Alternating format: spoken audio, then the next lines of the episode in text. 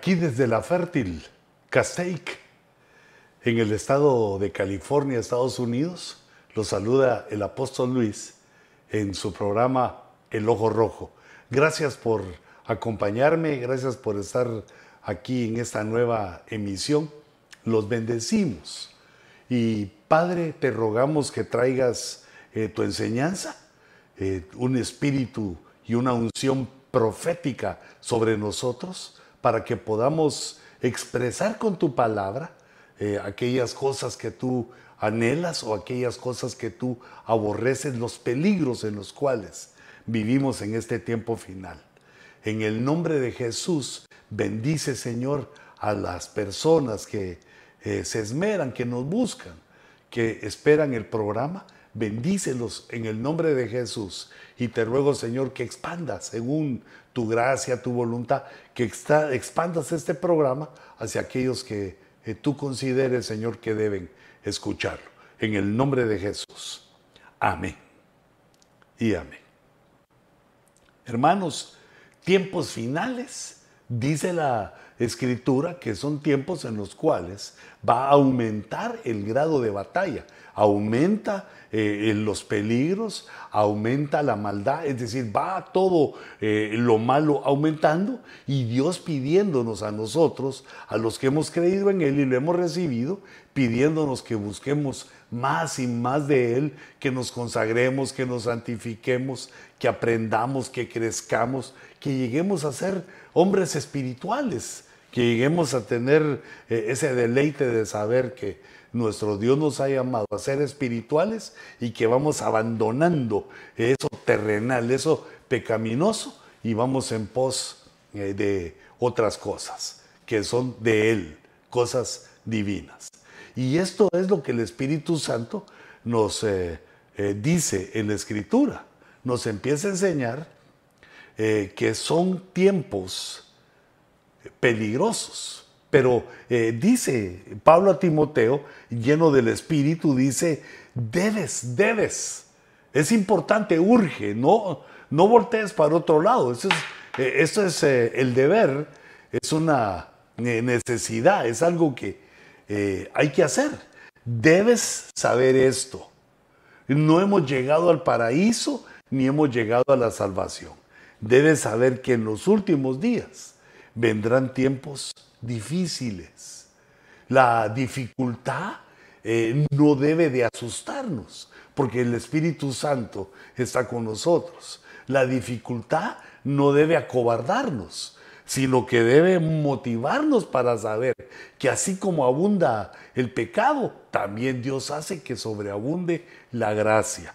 Y la gracia es el poder para vencer el pecado. La gracia es el poder para eh, no pecar, eh, ir venciendo nuestras áreas, eh, claro, con las limitaciones humanas de que estamos propensos a tropezar. Pero esta dificultad, les decía, no es para que nos sintamos derrotados, porque cuando la dificultad crece, se necesita un esfuerzo.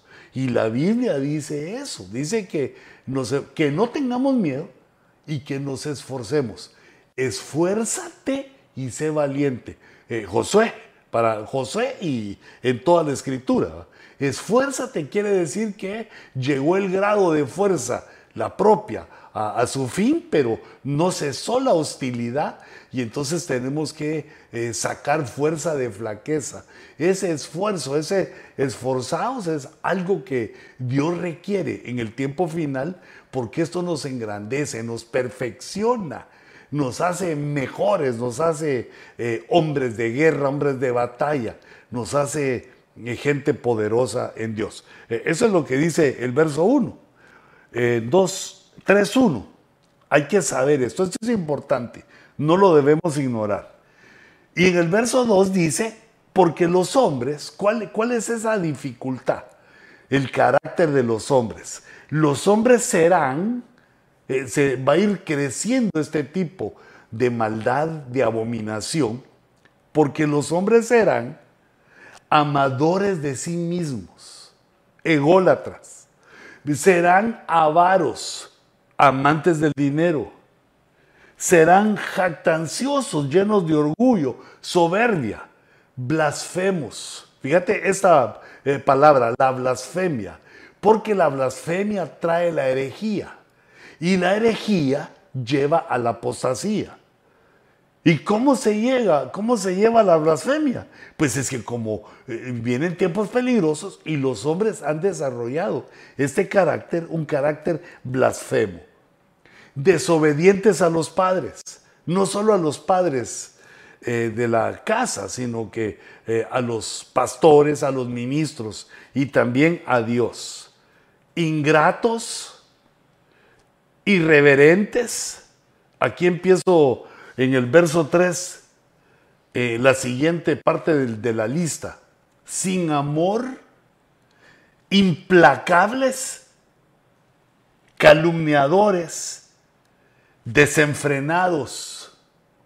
Fíjate qué, qué tremendo. No tienen freno, no saben detenerse. Eh, pero bueno, tú, las, tú podrás ver eh, esas estas actitudes que estamos viendo, salvajes, aborrecedores de lo bueno, porque ya de por sí esas características, pues al definirlas o al escucharlas, nuestro corazón las define. Ya sabemos quiénes son los traidores, los impetuosos, los envanecidos. Sigue en el verso 4, amadores de los placeres en vez de amadores de Dios teniendo apariencia de piedad. Fíjate, este tipo, este tipo de personas que tienen así su carácter, un carácter, eh, digamos, eh, diabólico, que no está, no es, no es redento, sin redención, pero tienen apariencia de, de piedad. Pero su carácter hace que no tenga fuerza, que se niegue, dice, habiendo negado su poder pero ¿cómo se niega el poder de la piedad?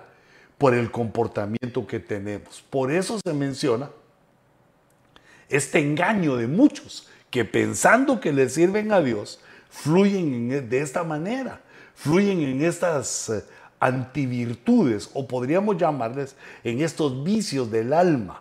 En lugar de un alma restaurada, vemos acá un alma que se entrega al mal y que así sigue pensando que eh, lo malo es bueno, que por lo malo se llega a lo bueno y que es la forma de vivir en la tierra.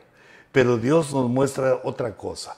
Aquellos que eh, tienen en su consideración la piedad, pero que viven de esta manera, niegan el poder de la piedad. El, misterio de la piedad es eh, las buenas nuevas, la encarnación de Jesús y su obra redentora hasta subir al cielo, hasta sentarse a la diestra del Padre, donde está esperando que todos sus enemigos eh, sean puestos bajo sus pies por el Padre Celestial. Y una de las que me eh, atraía, de esas 18 cosas que me atraía, era o fue, eh, digamos, la blasfemia. Porque como lleva a la herejía y la herejía a la apostasía. Eh, es un rumbo, es un camino donde algunos eh, caen, tropiezan en él y van al desastre.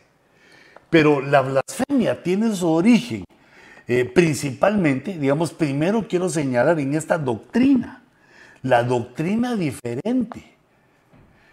La doctrina diferente es que alguien enseña eh, lo que él cree que está eh, dicho en la Biblia, no lo que él encontró en la Biblia, sino lo que él cree.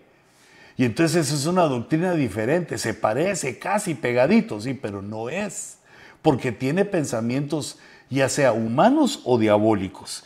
Eh, 1 Timoteo 6.3 dice en esta grafiquita que hicimos, dice, si alguno enseña una doctrina diferente, fíjate que ahí empieza a definirlo y no se conforma a las sanas palabras y a la doctrina de la piedad, no, se, eh, no tiene la forma de las palabras de Jesús, ni la doctrina de la piedad de 1 Timoteo 3:16, está envanecido. El que tiene esa doctrina, sea quien sea, discípulo, oveja, maestro, ministro, quien sea, está envanecido.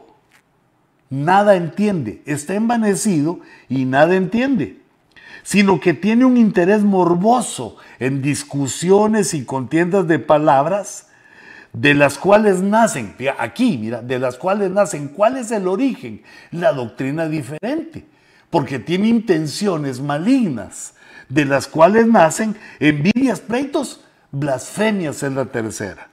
Malas sospechas, pero yo subrayo las blasfemias porque es ese punto el que quiero eh, señalar. La blasfemia, cómo va entrando en la humanidad, en, perdón, en el mundo cristiano, cómo va entrando a la iglesia por medio de estas doctrinas diferentes y, y va llevando a los que debieron haber sido arrebatados y entrado a las bodas del Cordero, los va llevando a la tribulación apocalíptica. La doctrina diferente es peligrosísima. Y entonces cada uno debe decidir qué es la, qué es la doctrina que está oyendo. ¿Y cómo se define eso? Pues como hacían los berianos, viendo que lo que se está hablando, de lo que está predicando la persona X, esté en la escritura, que sea lo que dice la escritura, que no diga que no lo que aquí dice que sí, que no diga que tal vez lo que la Biblia dice que siempre, sino que de acuerdo a lo que dice la escritura, debe ser forjada, enseñada, ministrada, ejemplizada la doctrina que es una forma de vivir. Doctrina diferente, aunque sea parecidita, la doctrina diferente lleva a la blasfemia, a la herejía y a la apostasía. Y vemos en Levítico un caso que también nos habla de la doctrina, solo que en este caso no es la doctrina, eh, digamos, diferente, sino que es la doctrina mundana. Levítico 24:10 dice que el hijo de una mujer israelita, cuyo padre era egipcio, salió entre los hijos de Israel. Y el hijo de la israelita y un hombre de Israel lucharon en el campamento. Y en el verso 11 dice, y el hijo de la israelita blasfemó el nombre y maldijo. Blasfemó el nombre y maldijo. Este era hija, era hijo de una hebrea y de un eh, egipcio. ¿De dónde crees que oyó eh, esa blasfemia que él dijo? ¿Dónde oyó esas palabras? Lo más seguro para mí es que hayan venido de su padre, del egipcio.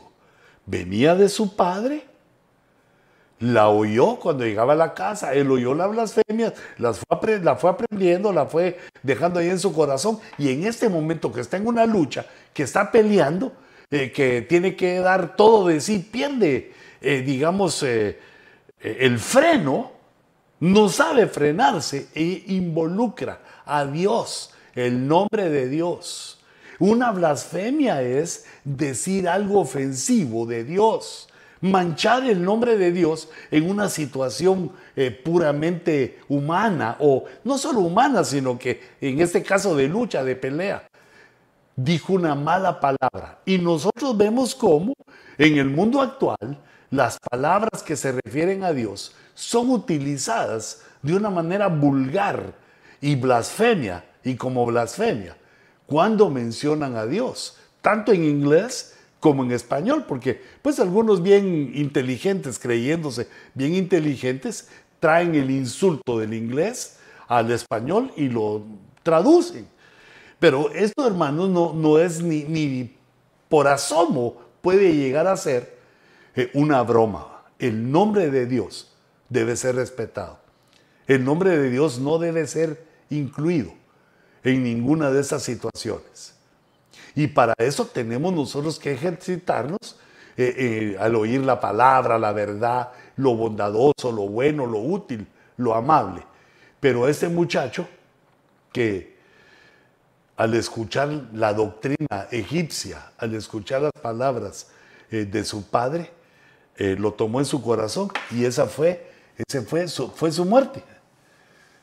Entonces, la doctrina diferente, la doctrina de Egipto, como lo vemos aquí en Levítico, y en 1 Timoteo 1.18, aparece otro peligro. eh, le dice Pablo a Timoteo que pelees la buena batalla, guardando la fe y una buena conciencia. Así, así se pelea la batalla. Que algunos han rechazado y naufragaron en lo que toca a la fe, entre los cuales están Himeneo y Alejandro, a quien he entregado a Satanás para que aprendan a no blasfemar. E, es decir, que esta entrega, pues, hermanos, no estoy recomendando que nadie entregue a Satanás, sino que estoy enseñando cómo Dios utiliza esta disciplina tan severa para Himeneo y Alejandro. Pues que este Himeneo tenía varios cuates que los hizo caer.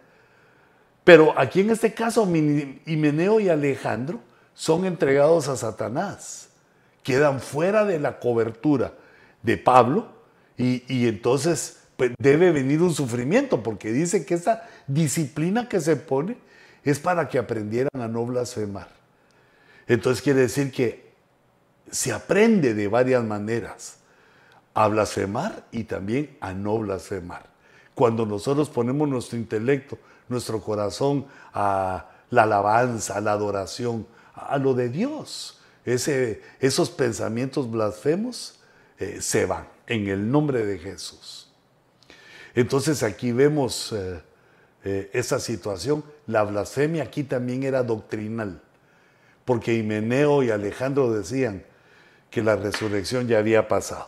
Pero la cuarta vez, porque estamos viendo los orígenes, la doctrina diferente, la doctrina del mundo con este eh, muchacho que blasfemó en Levítico, y ahora estamos viendo a Alejandro y a Himeneo, que empiezan a decir que la resurrección ya fue, que ya no hay más resurrección. Y en Tito 2.4 nos hablan también de otro tipo de blasfemia. Está hablando a las mujeres, a las maduras, dice que enseñen a las jóvenes, la mujer madura, que enseñen a las jóvenes a que amen a sus maridos, a que amen a sus hijos, a ser prudentes, puras, hacendosas en el hogar, amables, sujetas a su marido, una, una bendicionota. ¿Y para qué Dios les pide a las mujeres que sean así? Para que la palabra de Dios no sea blasfemada. Es decir, que en el comportamiento de una mujer, en la forma como la mujer camina en lo doctrinal, como ella se desenvuelve en lo que ha aprendido en la iglesia, eh, está, hay un peligro de que la iglesia provoque la blasfemia de los que están afuera. Son cuatro, eh, digamos, orígenes, cuatro fuentes de blasfemia que llegan a ser parte de los hombres del último eh, tiempo. Y esto ya no se va, esto eh, se queda como parte de la, de la forma de vivir mm, de estas personas, porque dice el apóstol Juan en Apocalipsis 17:3, que esa es otra fuente de la blasfemia, que ese es otro lado de donde surge la blasfemia. Dice, y me llevó en el espíritu a un desierto y vi a una mujer sentada sobre una bestia escarlata. Eh, la, mujer es Babilonia. Y esta bestia escarlata eh, nos habla del anticristo. El anticristo como espíritu, como personaje y el anticristo eh, también como sistema mundial. Pero dice que esa bestia, la bestia escarlata, estaba llena de nombres, nombres blasfemos, nombres que ofendían a Dios. Todo, su, todo lo anticristiano es blasfemo. Y tenía siete cabezas y diez cuernos. Y la mujer Babilonia está haciéndose uno porque está sentada, está sentada encima de esa eh, bestia, la cual está llena de ese tipo. No dice blasfemia, sino son nombres blasfemos, nombres que ofenden a Dios. Y luego en el capítulo 13 y verso 1 vemos que el dragón, que es el tercer eh, elemento aquí, la mujer Babilonia, la bestia escarlata es el anticristo, y el dragón es eh, el diablo, que el Señor lo reprenda. El dragón se paró sobre la arena del mar, dice 13.1, y vi que subía del mar una bestia que tenía diez cuernos y siete cabezas. En sus, cuernos, eh, cuernos había diez diademas y en sus cabezas había nombres blasfemos. Ah, e, e, es decir, que también eh, el diablo señala, o ese dragón rojo, señala al anticristo como el representante de la blasfemia, el que hace eh, grande, enorme, el que mete la, la blasfemia. Eh, sobre la tierra. Y está hablando también de personas que son cristianas, porque el mundo pues es blasfemo. El mundo tiene la blasfemia en la boca, pero es la blasfemia penetrando a la iglesia, penetrando a los santos.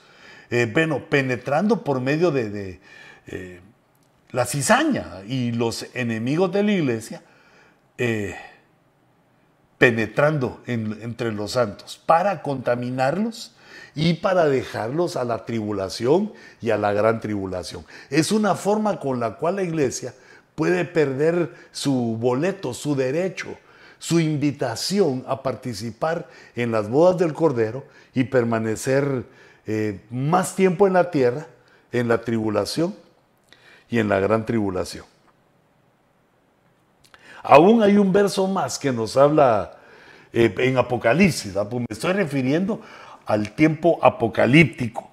En el verso 5 está hablando eh, del anticristo y también se nota que tiene una relación, una confirmación de lo que dice Daniel eh, en el capítulo 7 y 8 del anticristo, que se le dio una boca grande, una boca que hablaba palabras arrogantes y blasfemias. Ya como la arrogancia, el orgullo está ligado a esta la blasfemia. Pero a este que va a llegar a ser el grado máximo de blasfemia y de abominación, se le dio autoridad. Fíjate, no tenía de sí. Recibe la autoridad de Babilonia, recibe la autoridad del diablo, pero aquí dice, se le dio autoridad para actuar durante 42 meses. Esto que vemos que viene de Dios porque se le da una autoridad eh, digámoslo así, limitada, tiene un tiempo limitado de tres años y medio, que aquí se le denota como 42 meses. Aquí ya revelado el anticristo como el blasfemo, se le da esa autoridad en la gran tribulación.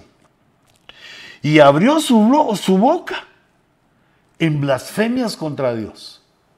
Y la gente lo recibió, a la gente le agradó abrió su boca, porque él llega a ser el líder mundial y él abre su boca contra Dios.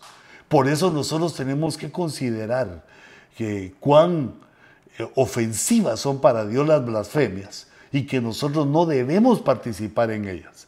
Si inconscientemente estás participando y alguien te lo dice, no te enojes, no te sientas acusado, sino que es un aviso, es una forma como Dios te dice que te quites de ahí.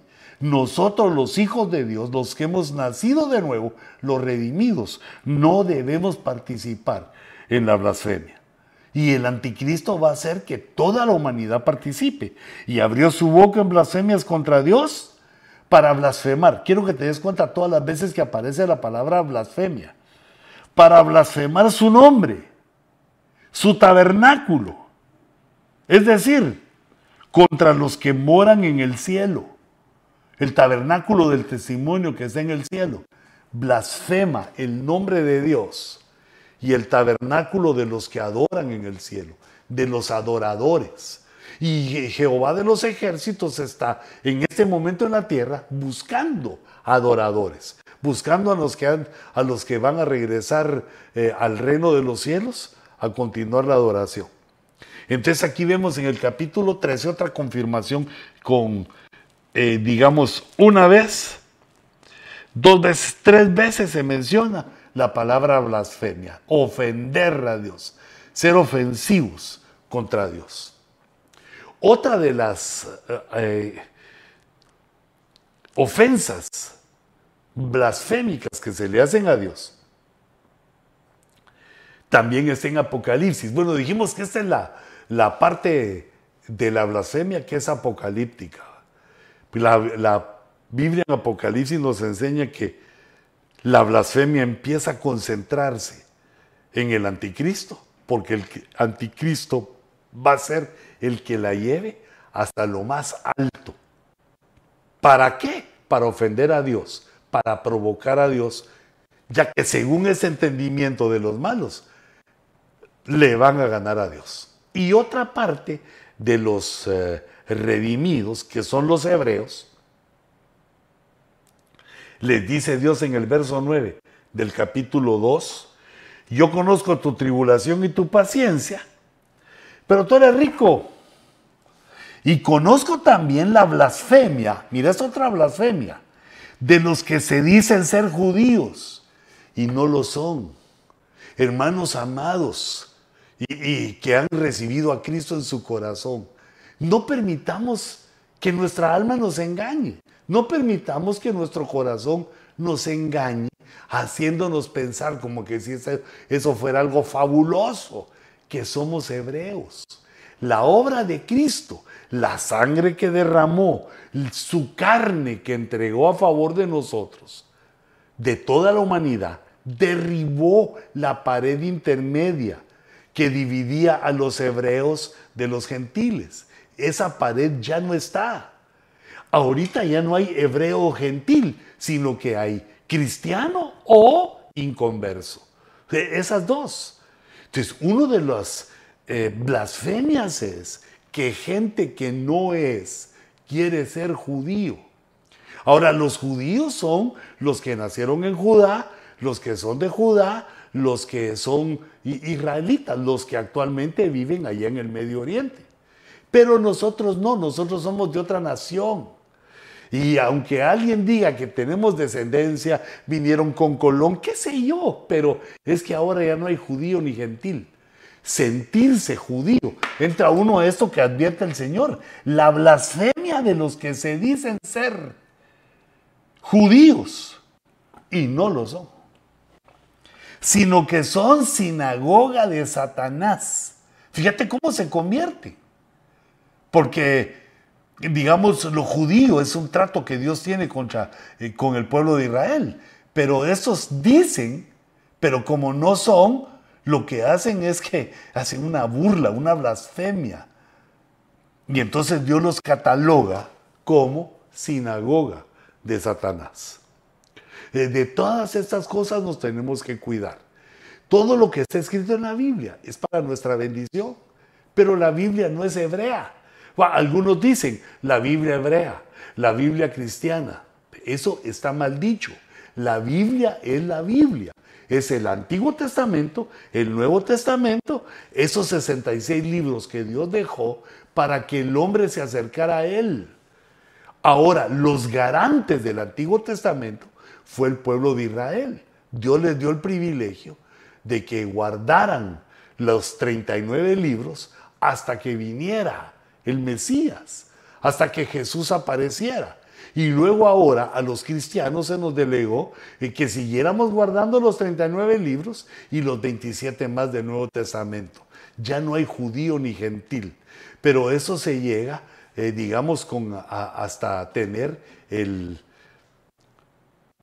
pleno conocimiento. Hasta que llegamos a un pleno conocimiento, podemos eh, entender esto. Entonces, hermanos, no querramos ser judíos a la fuerza. No, no lo somos, hombre. Mujer, no lo sos. Sino que sos hijo de Dios, sos cristiano. Porque ahorita el pueblo hebreo está eh, detenido. No tienen pacto, no tienen templo, no tienen nada. Ahorita, como te digo, o sos cristiano, agradas a Dios, o no sos cristiano, no agradas a Dios o sos cristiano y tenés fe que Jesús es Dios, vas a la salvación. O sos algo, pero no crees que Jesús es Dios, vas a la perdición. No, no hay otra alternativa. No nos engañemos.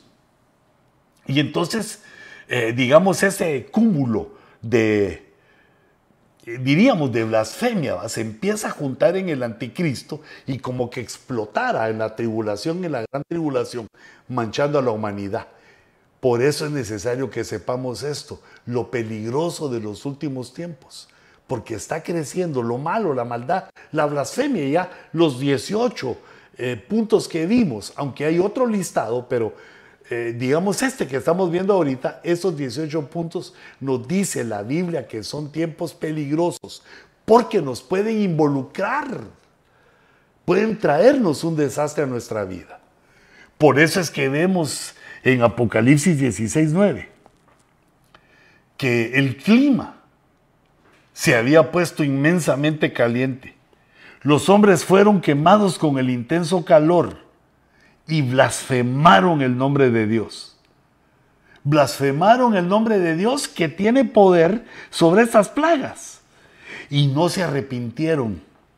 Este no se arrepintieron me hace entender que era gente que ya se había arrepentido antes, que conocían de Cristo, que habían tenido la salvación o que aún la tenían y que se habían quedado en la tribulación y en la gran tribulación, pero en lugar de arrepentirse de aquello que los llevó a ese tiempo tan desastroso, rechazaron el arrepentimiento, no quisieron la metanoia, aunque entendemos que Dios deja en ambos eh, tiempos de tribulación y gran tribulación, deja la fórmula, deja la ayuda con ministros, eh, los ministros que regresan para ayudar a los que se quedaron, eh, el Padre, el Hijo y el Espíritu Santo que siguen trabajando, mientras el anticristo tiene todo ese poder con el falso profeta, con la estatua, todos los malos, los malos en el nuevo orden mundial diabólico,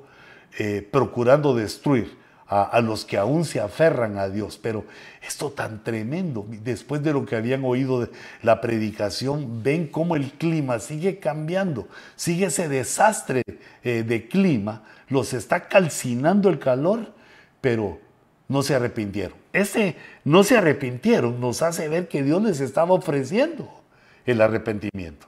Nos hace entender que Dios estaba procurando que se arrepintieran. Y esto ocurre tres veces.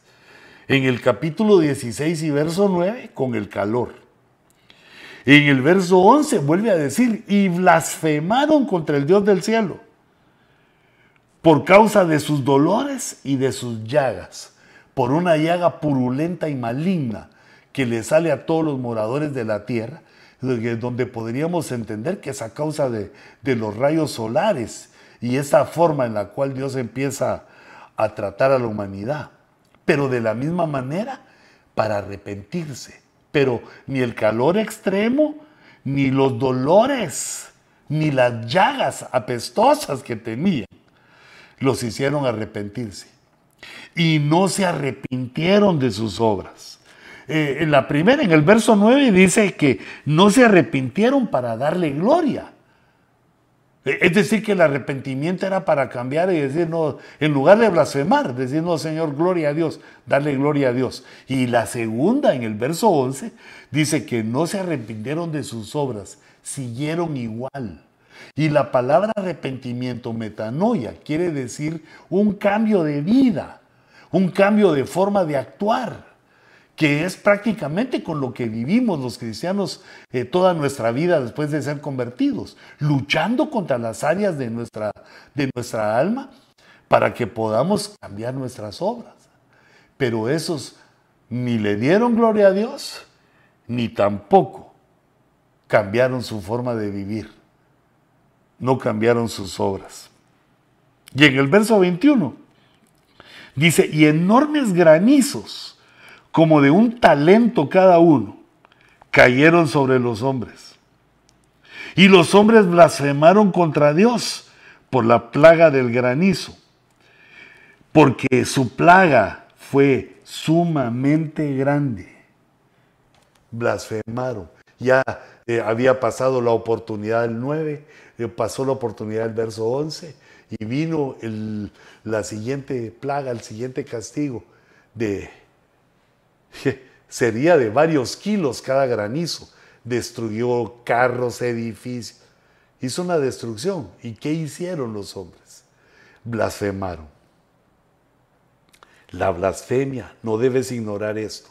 la blasfemia se va metiendo eh, en la iglesia. No, no digamos en el mundo, eso seguro, se va metiendo en la iglesia, nos va llevando a pensar que es poca cosa, se va haciendo parte de nuestra personalidad y va a atar a parte de la iglesia para que no vaya, no escapen a las bodas del Cordero. Y luego ya aquí todavía otros, algunos de esos, se endurezcan y sigan blasfemando vez tras vez contra Dios eh, en medio de situaciones difíciles. Como ahora vemos que muchos cristianos en las situaciones de prueba, de dificultad, que Dios les pone, blasfeman, no se tapan la boca, no se lavan la boca con jabón, abren su boca arrogantes con blasfemias, eh, diciendo y echando las culpas a Dios o, diciendo cosas inadecuadas de Dios. Porque una de las eh, cosas que debemos entender que el potencial mayor con que Dios eh, nos asombra y se presenta a nosotros es con su santidad. Porque es que dice santo, santo, santo, tres veces santo. la triple forma de mostrar la grandeza, la plenitud, la perfección de la santidad de Dios. Y que el hombre no entienda la grandeza de su creador, la santidad de su creador, eh, que es puesta a prueba en los momentos de dificultad. Padre, guarda nuestros labios, guarda nuestra mente, guarda nuestro corazón, para que no surjan palabras que te ofendan, para que nosotros sepamos alabarte y adorarte en cualquier situación que estemos. Aunque no nos salga adorarte por la situación, pero debemos, eh, Señor, anhelamos, queremos que nos des esa unción para que podamos adorarte en cualquier situación, que nuestra alma no pierda el anhelo de adorarte, porque estamos en una situación de tiempos difíciles, Señor nuestro. Y ayúdanos también, Señor, en nuestro arrepentimiento, en nuestra metanoia, para que nuestras obras sean agradables a ti. Yo bendigo, Señor, a todos los que están en ojo rojo, los que ven el ojo rojo, y permite, Señor, que nos asombremos y nos asustemos de cómo ese mal contaminante de la blasfemia penetra en el pueblo tuyo y llega aún hasta la gran tribulación. Guarda, Señor, a tu pueblo. Guárdanos, Señor, a los que te amamos y danos la fuerza para seguir adelante en la búsqueda de tu rostro hasta tu venida. En el nombre de Jesús lo creemos y lo recibimos. Amén y amén. Que el Señor les guarde, les bendiga y nos vemos el próximo Ojo Rojo.